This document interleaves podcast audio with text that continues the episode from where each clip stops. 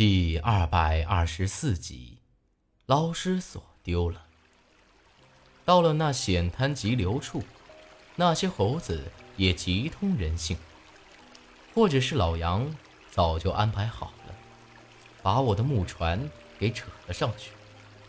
等我到了那村子的时候，猫胡子他们早已经起来忙活了，远远的冲我打招呼：“小哥儿。”这么早去哪儿啊？猫胡子这么一喊，村里好多人都站到了岸边，尤其是跟着咱从临江镇来的人，全都在问。毕竟现在八字里死了，我就相当于是他们的主心骨了。啊，出去几天，办点事儿，很快就回来的。这段时间你们可莫贪多，每天拉一两趟就收工。我站在船头，冲着大伙喊了几句，挥了挥手，就朝着下游去了。虽然之前咱们在临江镇的时候，差点没被这些家伙给活活弄死，但归根结底，他们也只是想活着，也不晓得该咋搞。我要是他们，可能会比他们下手更狠了。尤其是看着这些可怜的男人，好好的一个家。现在都变成了孤家寡人，而又把我当成了他们的主心骨，心里头难免泛起了一阵酸楚。同时啊，也更多了一份责任和担当了。以前我只想着自个儿莫死了就成，但现在我才慢慢开始理解八子里和老杨他们，不怕死不是真男人。能让更多人活下去，才是真正的白家者。由于是顺流而下，想着这些，不知不觉的就到了之前八字里教我行将之术的地儿，心里头不免又想起了当时八字里死的时候的样子。朝着江里头烧了三张纸，就算是祭拜他了吧。按照老杨说的。等今儿个太阳快落山的时候，我就会到一个镇子上，还是一个不小的镇子，据说历史悠久，是个古镇，让我就在那儿地方落脚。眼看着已经到了后晌，但也只看到几处零零散散的土屋，连村子都算不上，压根儿就没见着老杨说的那古镇的影子，心里头。不免有些焦躁起来。这时节的天可黑得很快呀！一到天黑，要是我还在这船上，那可就不好办了。莫说鬼门的人来了，光是水猴子就够我喝一壶的了。又过了约莫半炷香时间，船绕过一个山头，豁然开朗。这下，我也总算是放下心来。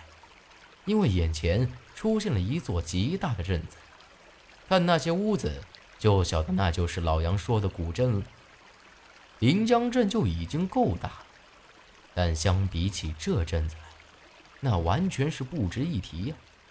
不说别的，光是这些古朴的屋子都没法比。那靠船的渡口也比临江镇热闹许多，渔船、货船。数都数不过来，我好不容易才找了空档，把我这小木船给拴了起来。一排笔直而上的石阶，两边坐了一排排挑扁担的人。这么冷的天儿，也都是光着膀子，衣服系在腰里头，浑身黑黝黝的，肩头上都搭着一条破旧的毛巾，有的。已经分不清到底是白色还是黑色的了。这些人，我倒也是听说过，是专门的挑夫。有些人的行李多，这些人就帮忙挑上去，和纤夫一样，挣的都是血汗钱。不过，我这也没啥行李，这些人也没哪个来和我打招呼，这样也好，落了个自在。眼下只要找个便宜点的客栈，将就一晚就成了。兄弟，外地来的啊？我这没走几步呢，就有一个精瘦的老年人笑呵呵地凑上来。我瞥了他一眼，点了点头，没多说话。这人一看就是常年在这儿做挑夫的行当，肩头上长满了厚厚的一层茧子，长相倒是和蔼。三寸来长的花白胡子有些凌乱，看得出来是个穷苦人家。虽说我没有仔细看这些挑夫，但大概扫了几眼，那都是一些年轻人。可这人的年纪只怕和老杨不相上下，居然还在做挑夫，看来是有把子力气。这么晚了。找地落脚可不好找啊！我引你去个店儿，便宜又安静，你给我五毛钱就成啊！这人笑嘻嘻的跟上来。啊，不用。我在心里头冷笑了一声。老辈子说的没错，无事献殷勤，非奸即盗。这人为了挣钱，也是想尽了法子。但我还是很佩服这些人的眼光的，估摸着这人一上岸，他们瞟几眼，就能晓得这人是来干啥子的。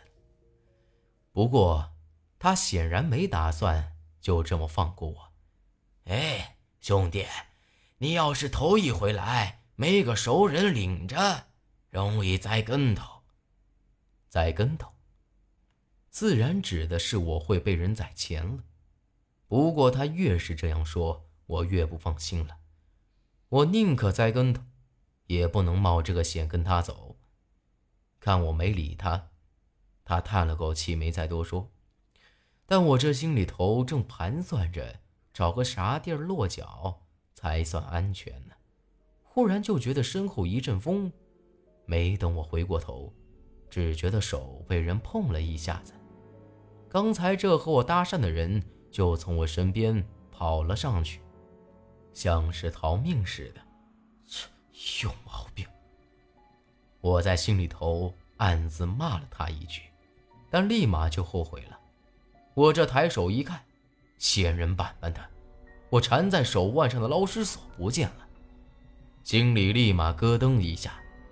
这人的手也太快了，只是碰了我一下子。